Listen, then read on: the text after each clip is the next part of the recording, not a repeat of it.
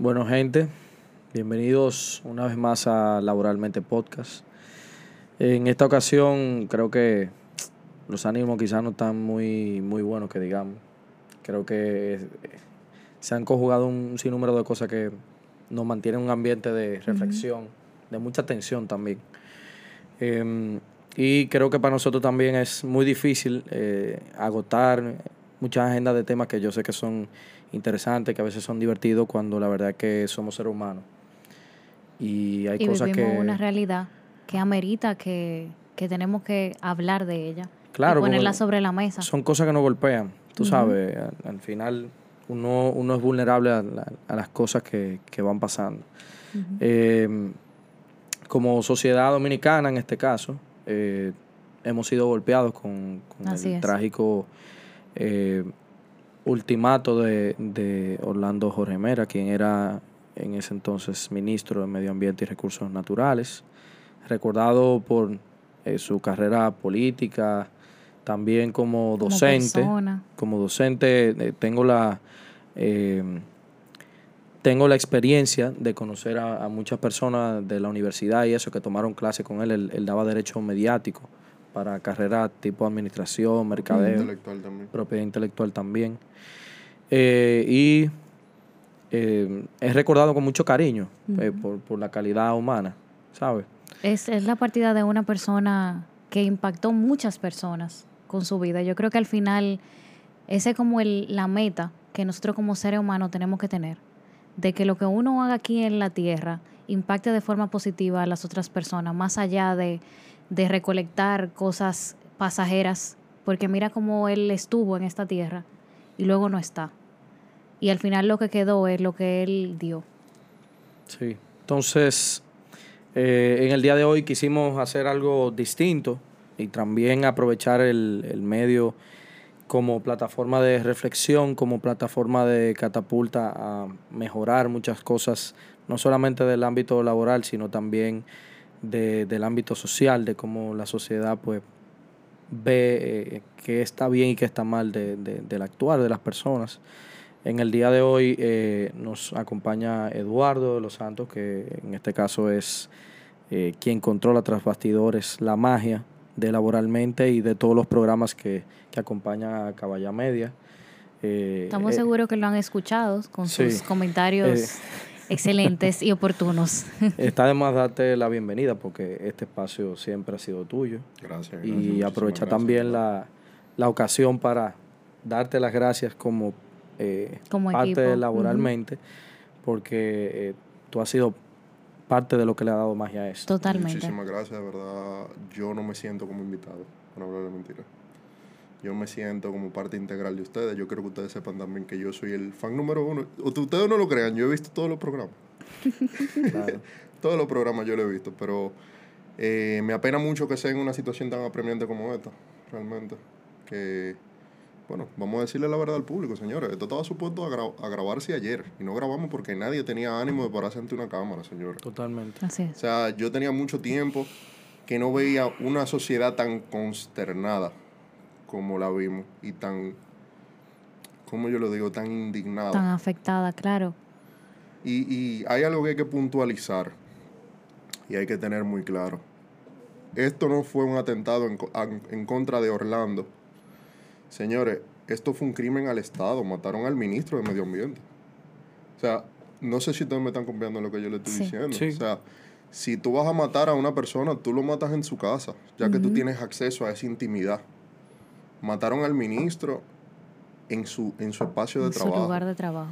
Y no estamos hablando de no estamos hablando de un chivito alto de jobo, como se dice, estamos hablando de una persona que viene de una familia presidencial.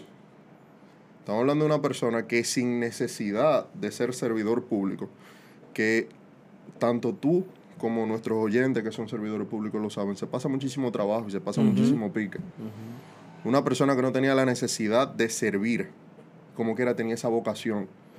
Orlando tenía incluso la capacidad y la potestad de resentir al Estado dominicano, ya que tanto él como su familia fueron perseguidos políticamente por, el, por Así los es. gobiernos de Balaguer. Y, y eso, Así que es. aún así... Tuvieron que vivir en, en el extranjero y aún así vuelven al país. Y deciden servir hacen- a su país. Exactamente. No. Hacen una vida y una vida laboral privada súper exitosa, un ejercicio privado súper exitoso, y como quiera elige ser servidor público. Y, y te iba a decir que incluso aún todo eso, eh, comentaba eh, Orlandito, que, que yo sé que es tu amigo eh, personal y De de, la plataforma, desde acá De le... parte de, de laboralmente y de Caballá Media, les, ex- les extendemos eh, nuestra condolencia a la familia eh, Jorge Villegas. Jorge Villegas. Y no hay una palabra en el mundo que tú puedas decirle No existe. No, no. a esa familia No hay para nada. consolarla, Y- ¿tú y entiendes? a mí, me, a mí me, me desgarraba mucho que él comentaba eh, en la misa de, de cuerpo presente que tuvieron en el día de hoy, que él se encontraba, él, él decía, mi padre se encontraba en, en su mejor momento mejor porque estaba sirviendo. Entonces, eh, Es- es, eso muy habla de, de la, contraproducente. de la calidad de persona. Y no solo de persona, porque nosotros hemos aprendido con nuestros familiares que uno aprende del ejemplo que nos dan nuestros padres. No se trata de, de lo que tu papá te puede enseñar, sino que tú aprendes en la práctica de lo que tú ves. Claro. Y eso es lo que veía. Y él pudo decir hoy que su papá murió siendo una persona que dio todo lo que tenía. Y Por eso el- era servir. Y eso era servir. O sea, eso habla de grandeza como persona. Mira, yo eh, sé que en el día de hoy veníamos con la intención quizá de agotar otra agenda eh, con la proyección que teníamos y ciertamente eh, tener la expectativa de grabar un episodio de cualquier tipo de tema y tener esta situación de por medio, le hace pensar a uno que simplemente tú te puedes parar delante del micrófono y por más que tú quieras decir otra cosa, tú tienes el tema entre ceja y ceja. No hay forma. Ujú. Y hay, hay No, muchas no hay cosas que a mí me preocupan. Mira, yo ayer eh, estaba en mi trabajo y cuando pasó lo que pasó, que entiendo que, que también ha sido lo que nos ha empujado a traer el, episodio es. del día de hoy, de repente ocurrió, yo estaba almorzando con, con mis compañeros dentro del, del espacio de trabajo. Y la primera sensación que yo tuve no fue de angustia, de, de- o sea, de tristeza, fue como de nerviosismo, de inseguridad. De inseguridad. Claro. ¿Por qué? Porque yo decía, wow, ok, pasó esta situación, inclusive cuando nosotros nos enteramos por el tema de la velocidad de las redes. Sí. eh, habían cosas que quizás no estaban del todo confirmadas y uno tiene que esperar, ¿cierto? Pero esa sensación de inseguridad, de decir, wow, asesinaron a esta persona, es un ministro, en su propio despacho. Y yo en mi caso sus que... labores diarias. Claro, en, en mi caso que soy servidor público, tú dices, ¿Y qué te ¿qué, estamos haciendo? O sea, ¿qué estamos haciendo? Yo me siento inseguro aquí, ¿qué, qué pasa con los protocolos de seguridad? ¿Qué pasa con, con, con eh, qué te digo, los militares o los policías que están asignados en las instituciones o, o los seguridad que están en, en las empresas privadas? ¿Qué tipo de garantía tenemos en nuestro espacio de trabajo de sentirnos seguros? Yo- Emocionalmente eso y psicológicamente afecta. Yo tuve un jefe eh, al cual yo quería mucho. Quería porque falleció hace, hace un año. Y tuve una relación muy cercana con él. Él creo que eh, es una persona de admirar. Y él me dejó muchas enseñanzas. Él trabajaba en seguridad. Y una de las tantas cosas que yo recuerdo que él me enseñaba y me decía, y lo llevo conmigo para toda la vida, es que la seguridad se pierde cuando la confianza prima. Y lamentablemente la cultura dominicana ha adoptado la confianza superior a la seguridad. Y hay cosas que uno no sabe. Yo tengo tantas cuestionantes que me hago eh, ahora, que me hice ayer, y yo sé que durante todos estos días nos vamos a seguir haciendo. Y es que estamos hablando de, de errores en protocolos, de errores de confianza, de, de qué pudo haber estado pasando por la mente de esa persona, que no lo sabemos, qué, qué, qué cruce emocional tenía esa No, persona es que, que no yo- pudo es que controlarse yo en ese pregunto, momento. Yo me pregunto que es que inclusive yo no me voy muy lejos. Yo pensaría que hay cosas en las que por más que tú quieras que sean de una manera, tienen que funcionar de otra. Si, si hay una persona que dice, no, yo no quiero que, que revisen a nadie, o quiero que tal persona pase con, con algún tipo de objeto, debe de haber al- algún tipo de, de sentimiento de compromiso con las normas, Claro. con lo correcto, de decir, es que por más que tú me digas a mí que tú quieras que pase esto, yo no voy a dejar de pasar a esta persona con, con este objeto, Es lo que que, no, sea. o sea, no- no es por comodidad, no es por... eh, hay algo que el- en la mente tiene que, que quedarnos. Y es que a veces uno dice, no, pero yo vengo aquí todos los días. Por ejemplo, todos los días yo no voy a estar dejando eh, todas mis cosas porque yo voy a entrar todos los días. Sí, Hay que dejarlo. sí, hay, Hay que, que hacerlo. Hay que dejarlo. Y Porque hay que- algo, perdón que te interrumpa, Loren, pero hay algo que obligatoriamente nosotros tenemos que tocar. Señores, nosotros estamos hablando de una persona que también lo matan. Todos sabemos la noticia. Nadie, lo último que todo el mundo pensó fue que lo mató un amigo. Así Señor, es. ustedes no saben los intereses que Orlando estaba tumbando dentro del ministerio. claro. Intereses poderosos, señores. Haciendo su trabajo. Haciendo su trabajo, velando por los mejores intereses de nuestro país. Digo, uno dirá que uno no sabe de los que uno no se enteraba, porque de, por sí no en los medios de comunicación eh, era muy evidente que había un trabajo arduo en contra de la corrupción y la impunidad con relación a, a lo- a los temas ambientales. Que y esa era su forma de referirse. Yo no sé si ustedes vieron el, el video que salió a relucir de una entrevista de hace algunos años y le preguntaban que cómo él quería que fuera recordado. Y él dijo como una persona honesta. Honesta. Y trabajó para eso. trabajó para eso. Eh, las acciones están ahí. Eh, dentro de lo que cabe se puede decir que transformó el trabajo de ese ministerio, de ser un ministerio que, personalmente lo digo, responsable yo, un ministerio que no trabajaba para nada, un ministerio que el único interés que tenía era el del bolsillo Particular. tanto particular, para no, pa no dar nombre. No, claro, hay que hacer, hay que pensar así. Porque habían aquí pasaron cosas monumentales, para decirle así, que correspondían a ese ministerio y nadie se pronunciaba. Señores, el, el- uno de los parques nacionales más protegidos es el Cotubanamá. Y en el Cotubanamá ya había, ya habían unos permisos ambientales que habían salido mucho antes. Oye, los permisos ambientales habían salido antes de, de la, la De la sumisión, toma- la de sumisión de, toma de de los papeles y todo lo demás. O sea, una locura. Y tenemos a una persona que, hay que decirlo, la cosa hay que decirla como son. Tenemos una persona que murió por serio. Señores, yo tengo información fidedigna de que el caballero que mató a Orlando tenía mucho tiempo yendo al ministerio a exigir que a él había que cumplirle esto, que él había que cumplirle lo otro. A exigir, porque él vendía. Mira, Él vendía, él era armero. Que había que comprarle cosas, que el ministerio, por encima de cualquier requerimiento y por encima de cualquier procedimiento, tenía que, que, es que yo me pregunto. que o sea, adjudicarle una venta. yo no, yo no quisiera caer en, en tonto o ingenuo. Yo lo, yo lo voy a poner de la, de la manera más infantil posible. Si yo me pongo a ver películas y series de cosas presidenciales, eh, qué sé yo, como Designated Survivor, por ejemplo, yo, yo pudiera pensar, ¿es que acaso los ministros no, no deberían tener un botón de pánico, por ejemplo, en sus despachos? O, ¿O qué lógica tiene que tú tengas, por ejemplo, una entrada principal y dos, y dos pasillos con dos alas, y tú tengas el control de metales dentro con dirección a una de las salas? O sea, y tú tienes la entrada principal y tú puedes entrar por el otro lado y, y no pasa nada. O sea, tú no tienes que pasar por ese control de metales. O sea, ¿Cuál es la lógica? ¿Cuál- ¿Por qué estamos invirtiendo tanto? Yo en mi caso, como servidor público, que he visto tanto empeño, no, que los comités mixtos de salud y seguridad en el trabajo, que cuando pasa un terremoto, que pa- cuando pasa una inundación, no sé qué. ¿Cuándo fue la última vez que te- te evacuaron por un terremoto?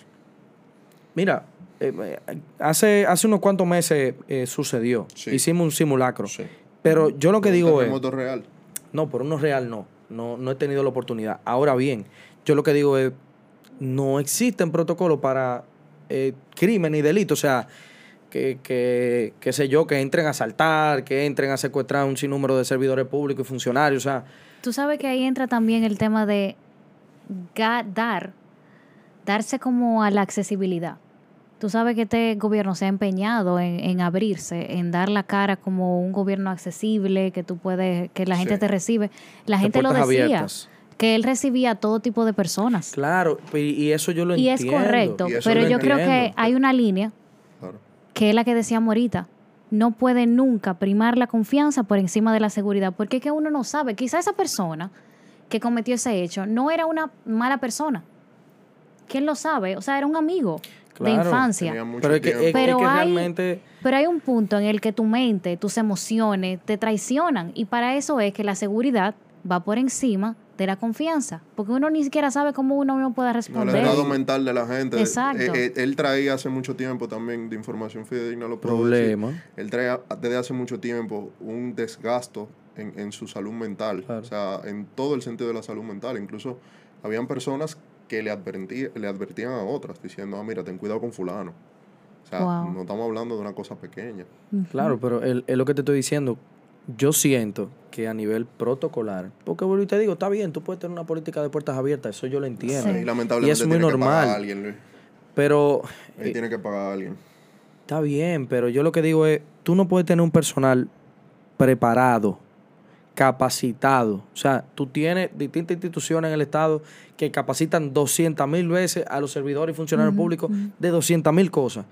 Y tú no puedes, a través del Comité Mixto de Seguridad y Salud en el Trabajo, tú no lo puedes capacitar si hay eh, eh, un secuestro en, en una de institución emergencia, pública. en caso de todo. Aunque mira, No, no estamos hablando de una persona que tenía conocimientos en el área. O sea, yo te puedo asegurar a ti que esa persona conocía los protocolos. ¿De qué manera él salió del, del ministerio Digo, de haber si es que lo había, algo? porque también a mí me, me resulta muy dudoso de que hubiera algún tipo de protocolo para ese tipo de situación. No, yo, yo estoy seguro que no había. Yo, yo lo Es que pongo eso en es tela lo de último duda. que tú te imaginas. O sea, dentro de una institución, vamos a poner el Estado como una institución. Lo último que tú te imaginas que va a matar al Es que esa, esa es la yo no me quiero sentir comprometido, la pero yo, yo mismo no me, de sien- Murphy. no me siento capacitado para... Si, si pasa una situación así, o sea, yo he escuchado cuentos, por ejemplo, eh, qué sé yo, una vez eh, escuché que eh, cuando estaba en la universidad, que una firma muy famosa, eh, hubo un pleito entre dos socios y como que se metieron unos militares, una cosa, y cerraron eh, a muchísimo personal, lo dejaron adentro, etcétera. Yo digo, ven acá, pero en ningún trabajo a mí me han capacitado pa- para manejar una situación de ese tipo. Y yo no, no debo de encontrarme en una situación de pensar, ay, ¿qué es lo que yo me creo? La casa de papel. No, No. puede pasar. En cualquier Puede, momento. puede Óyeme, pasar. la seguridad es la ley de Murphy. Todo lo malo que puede pasar, va a pasar. Sí, eso es así. Esa es la seguridad. Entonces no hay nada tan descabellado. Porque que los las cosas malas, nadie las espera. Pero pasa. Pero, Pero tiene que estar preparado para eso. Tiene que estar preparado para eso. Y yo siento también que otro de los aspectos que, que más me golpeó de, de ver esta situación fue todo lo que yo vi en la prensa. Ay. Porque ni siquiera fue por un tema de tergiversación de la información, porque con todo y todo creo que la situación se, eh, se delimitó en una línea muy clara inmediatamente. Pero ver la estampida de empleados en las verjas, Mira, Volándose la verga. yo no me Oye. quiero imaginar ahí como un... También hay algo, déjame, me quiero déjame imaginar, de desde el, desde el prisma del derecho laboral. Una persona que esté evacuando el Ministerio de Medio Ambiente en ese momento, que se tenga que volar esa verja y caiga con un que, tobillo roto, que está incorrecto ¿Qué eso, también, entra, eso entra dentro Sí. de los riesgos laborales. Evidentemente que sí. En realidad sí. Evidentemente que sí. En realidad sí. Es que si tú te partes una pierna por volarte una verja porque los Y tú estás no saben dentro del espacio laboral también. Es que, es Ahí, que no mira, hay manera. Y cerraron el ministerio ya cuando esa persona había salido. Exactamente. Por eso te O digo, sea, es una locura, persona que men. Eso no- conoce, eso no lo que conocía. Pero hay algo que a mí me llama de la prensa y que venía dándole mente a eso eh, cuando venía de camino, porque eh, la, la procuradora Miriam Germán le decía a los eh, a la gente de la prensa, dominicana. que este no es el momento. O sea, ella tuvo que decirle a la prensa que este no era el momento. Ellos no sabían. O sea, eh, este es el momento perfecto para uno preguntar. Claro. Entonces, aún peor, eh, cierto periódico de nuestro país muy reconocido sube un, un post con supuestos personas que pueden asumir el cargo del exministro. Sí. Y eso a mí me rompió el corazón. O sea, yo decía, es el que caliente. es una cosa impresionante. O sea, tú, tú, honestamente, yo trabajo desde mi casa y yo vi la noticia en mi casa, sentada en el mueble. Y yo recuerdo que yo me quedé así en shock. Eh, yo personalmente tengo, eh, yo me enfrento a las emergencias y a los casos así un poco diferentes. Yo no me alarmo, no que sé qué, no me precipito, sino que yo soy como muy calmada. Eso es bueno en algunos casos, malo en otros, porque entonces yo enfrento la cosa después.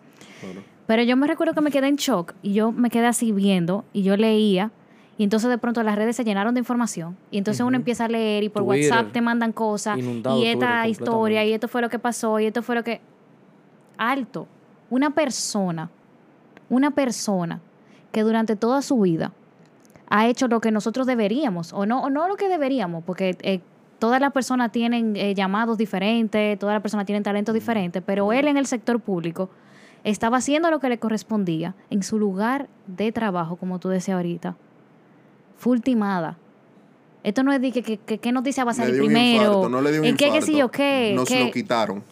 Óyeme, es, es algo impresionante. Son tantas cosas. Y luego tú decías lo de, de la gente saliendo. Es que yo no me puedo ni imaginar haber estado en ese momento. ¿O qué No, puede ni- estar ni yo. sintiendo una persona que vivió eso en ese momento? Ni yo. Eh, Es que, es que yo, es que yo no, Eh. no, le, no le veo sentido lógico. O sea, porque va- vamos a poner distintos escenarios. Imagínate tú que, que eso fue lo primero que se debatió don- en, en mi espacio de trabajo. Como que, bueno, mira, quizás cerraron el lugar porque delante de un delito recién cometido, bueno, tú puedes tener quizás personas implicadas que tú tengas que acordonar el lugar y que nadie pueda salir. Bueno, ok.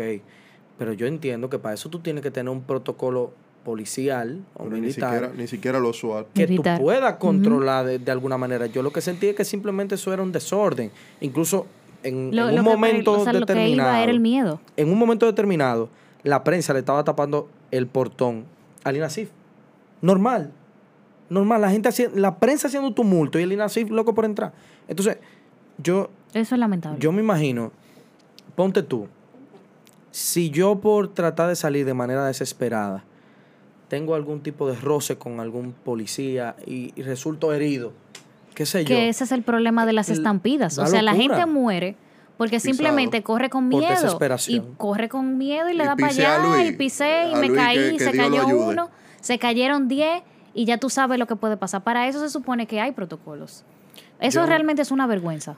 yo mira, de todo, de todo esto, por ejemplo, he tratado de, de ir como sacando por pinzas. Yo, por ejemplo, esta mañana, de lo poco que pude como, ¿verdad? Sentirme un poco aliviado o esperanzado. Yo vi una, una cuenta de Instagram, creo que se llama Simple eh, Psych, creo que eh, Simple Psych. Sí, Simple sí. Psych. Ajá, que me imagino que de, manejada por algún psicólogo, etcétera. Y la publicó precisamente Sí. un, un periódico, o creo que un canal de televisión que tiene una cuenta de Instagram, que ofrecía eh, eh, Ayuda servicios de terapéutica. ayuda Ujú. terapéutica gratuita. Sí. Para quienes estuvieron envueltos. Yo, yo lo vi y yo, y yo dije, wow, al fin hay huecos, cosas que están faltando en esta sociedad. Eso es que- humanidad. Que de eh, pequeño, mediano, grande, el granito de arena se están llenando se están llenando, pero evidentemente que uno necesita como sociedad más, necesita empatizar mucho más. Yo no me imagino, eh, de por sí, mira, yo te voy a decir una cosa, cuando pasó eso, yo llamé a mi papá Yo llamé a mami. y, y yo le dije, ¿dónde tú estás? Y le dejé insinuado, ¿verdad? Que yo esperaba que él llegara temprano a la casa, Claro. porque es que yo necesitaba verlo seguro en mi casa y yo volví temprano a mi casa. Entonces, no me imagino yo, habiendo sido empleado de- de- del ministerio, que tengo amistades que trabajan ahí, ¿cómo yo vuelvo a mi paseo de trabajo mañana? ¿Cómo lo hago? Mira, tú sabes que algo que reconozco y nos felicito a, a los tres de que ahora estamos hablando de esto, porque vivimos en una, en una, no quiero decir generación para no generalizar, pero eh, en una sociedad lamentable, microondas, todo rápido. Eh, ujú. Y eso tiende a ser un poco egoísta, porque uno tiene muchas cosas que hacer.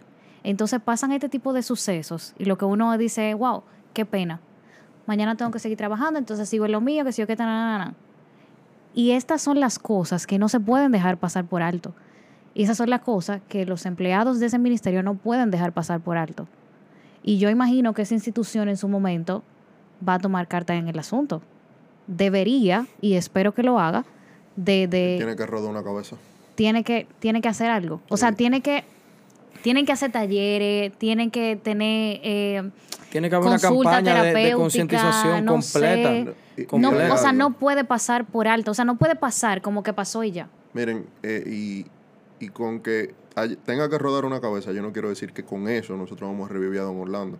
Que ojalá y votando un empleado vuelva a Don Orlando a tomar su silla. ¿Tú entiendes lo que te digo? Pero lamentablemente, como tú dices, hay que tomar una carta seria en el asunto. De que yo tengo un puesto tan importante de que antes de ser el amigo, yo soy el ministro. Así y de que yo tengo una función que yo tengo que cumplir para el correcto funcionamiento de esta sociedad, ¿tú entiendes? O sea, eso de que "Ah, no, que fulano... Señores, tengo conocimiento de que cuando se le, aper- se le apersonó el, el asesino, porque fue un asesinato, eh, le preguntaron a. Dogorla... No, es un asesinato, Sí. es un delito agravado porque había, Sí, había la premeditación, alevosía y acechanza. Sí, había premeditación y acechanza. el caballero salió de su casa con una maleta de mano, él sabía lo que iba a hacer. Sí. Ok. Él sabía lo que iba a hacer. Le preguntaron si llamaba a la seguridad. Si le llamaban a la seguridad para que lo acompañe en ese momento. Claro, y, y en- ahí es el momento en el que yo digo que por más que una persona te esté diciendo que no, Señores, Se tú eres seguridad, tú tienes que decirle no. Él La dijo- seguridad está por él dijo, encima fulano de es la mi hermano, confianza. déjalo pasar. no, no, no, no. Y, y mira, lam- lamentablemente el cuento no, no terminó feliz. Porque yo no quiero ni siquiera imaginarme qué tiene que sentir esa familia, ¿tú entiendes? Coño, me lo arrebataron de la mano haciendo su trabajo. Y la otra familia también. La- eh, O sea, imagínate es tú que una tú estás cosa- tranquilo y que tú te, que nos jodimos porque tu papá mató a una gente.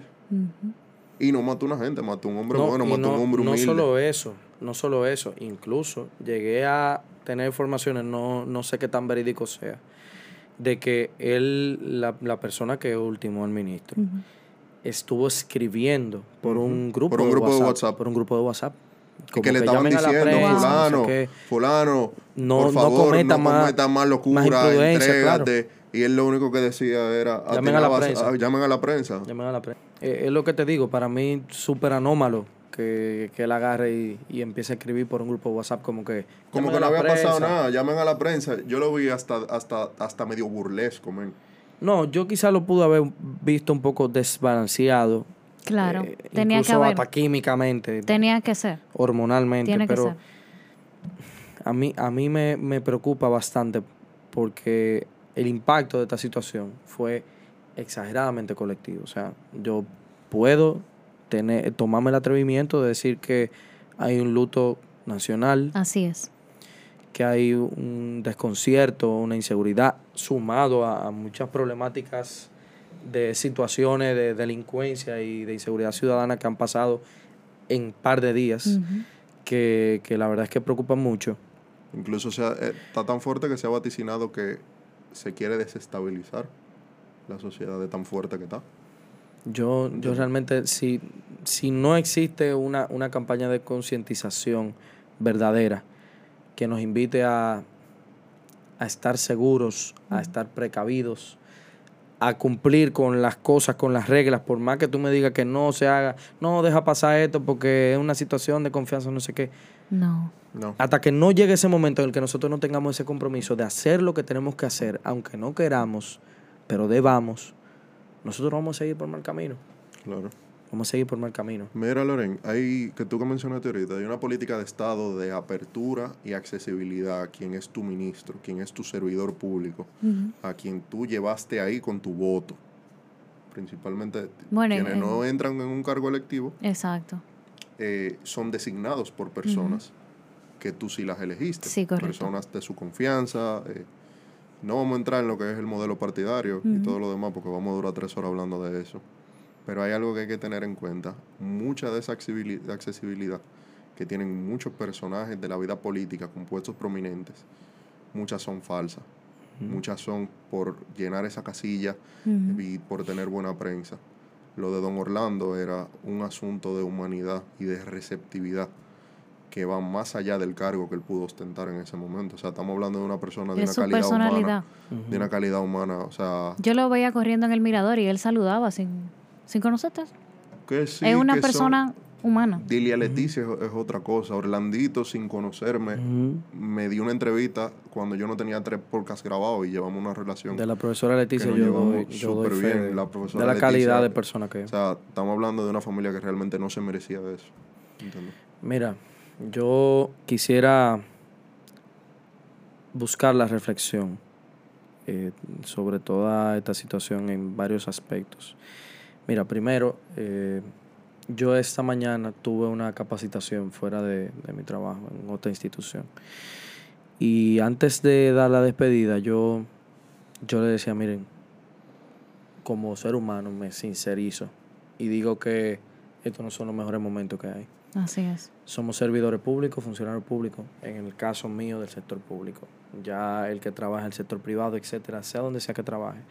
Yo le decía, ustedes son un colectivo, son un equipo de trabajo.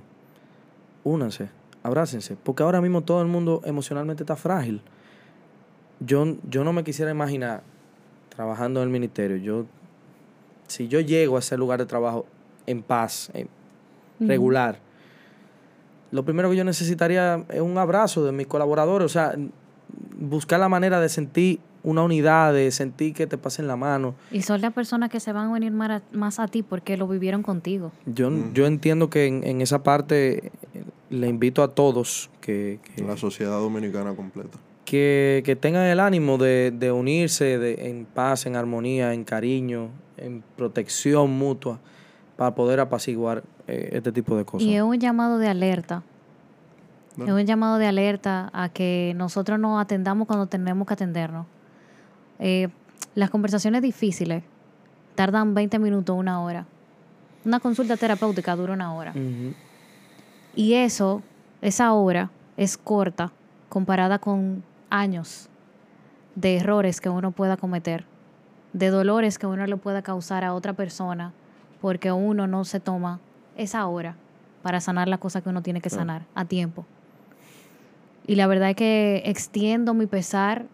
eh, espero que Dios eh, le dé la paz que, que humanamente no se puede ni pensar porque eh, es una cosa impresionante. Yo me sorprendí bastante cuando la familia emitió el comunicado. Un comunicado muy poderoso. y yo pienso, y justo lo dije antes de salir de mi casa, no pienso que exista un comunicado mejor hecho que ese. No lo hay. Y eso demuestra la calidad de, esa personas familia. que son. Sí.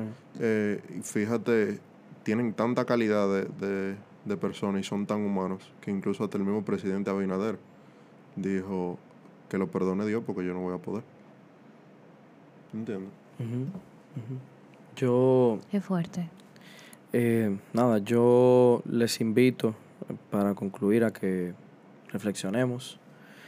Eh, sobre todo, aprovechemos el, el tiempo que nos queda en esta vida que es prestada y Así es. amémonos, digámonos las cosas que tenemos que decirnos, no esperemos al último momento de lamentarnos de que te quise decir algo y ya no estás. Y es. sobre todo también destacar que, bueno, eh, la memoria de, de Orlando es bien recordada también por su trabajo. Su trabajo habló por él y tener e- ese ideal, cada día más que nuestro trabajo hable eh, por nosotros.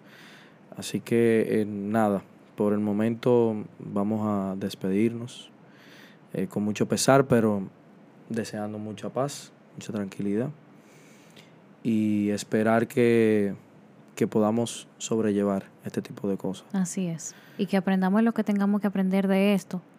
Y continuar recordando que la memoria de alguien sí vale. De que el trabajo honesto sí vale. Y que eso hace que nosotros hoy estemos aquí hablando de su persona. Nada, esto es Laboralmente Podcast, los, los queremos mucho. Y corte.